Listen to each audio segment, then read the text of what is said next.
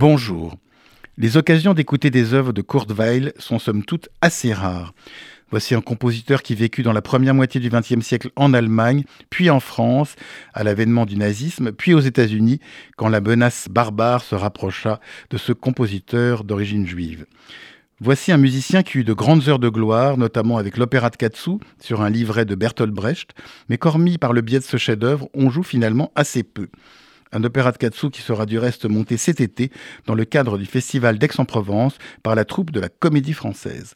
Mais avant Aix, la possibilité d'écouter une œuvre rare, belle et spectaculaire de Kurt Weill nous sera proposée à la Philharmonie de Paris lors de deux concerts donnés par l'Orchestre de Paris les 8 et 9 février prochains concert dirigé par la chef allemande Johanna Malwitz et qui permettra d'écouter, avant la symphonie de Kurt Weill, la sublime symphonie inachevée de Schubert et le non moins sublime 9e concerto pour piano et orchestre de Mozart, son premier grand chef-d'œuvre pour une telle formation. Et cerise sur le gâteau, ce concerto sera interprété par le grand Igor Levit. Celui-ci a déjà démontré qu'il pouvait jouer tous les répertoires, mais il a une prédilection pour le grand classicisme, puisqu'on lui doit une merveilleuse intégrale des sonates de Beethoven au disque. Il est proche également de la musique de Jean-Sébastien Bach, dont il a livré un enregistrement mémorable des variations Goldberg, et nul doute qu'il nous proposera un magnifique Mozart. Il est né en Russie dans une famille juive, mais comme beaucoup, sa famille s'est installée en Allemagne dans les années 90. Il a remporté plusieurs prix internationaux, dont en 2005 le prix Arthur Rubinstein de Tel Aviv. La deuxième symphonie de Kurt sera proposée en deuxième partie de ce généreux programme. Elle a été écrite entre 1933 et 1934 lors de l'exil parisien du musicien. Il s'agit d'une commande de la princesse Edmond de Polignac.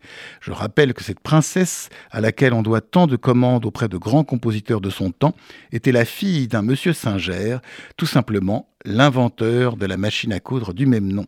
La deuxième symphonie de Kurt Weill est contemporaine de ses sept péchés capitaux.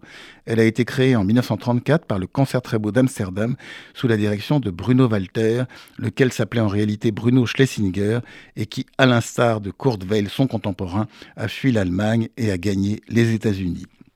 Cette deuxième symphonie a été par la suite oubliée et a été redécouverte dans les années 80, 30 ans environ après le décès de Kurt qui était mort aux États-Unis en 1950.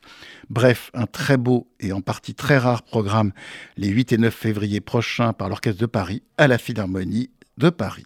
Quant à moi, j'aurai le grand plaisir de vous retrouver dimanche prochain pour un nouvel entretien. Bonne journée sur RCJ.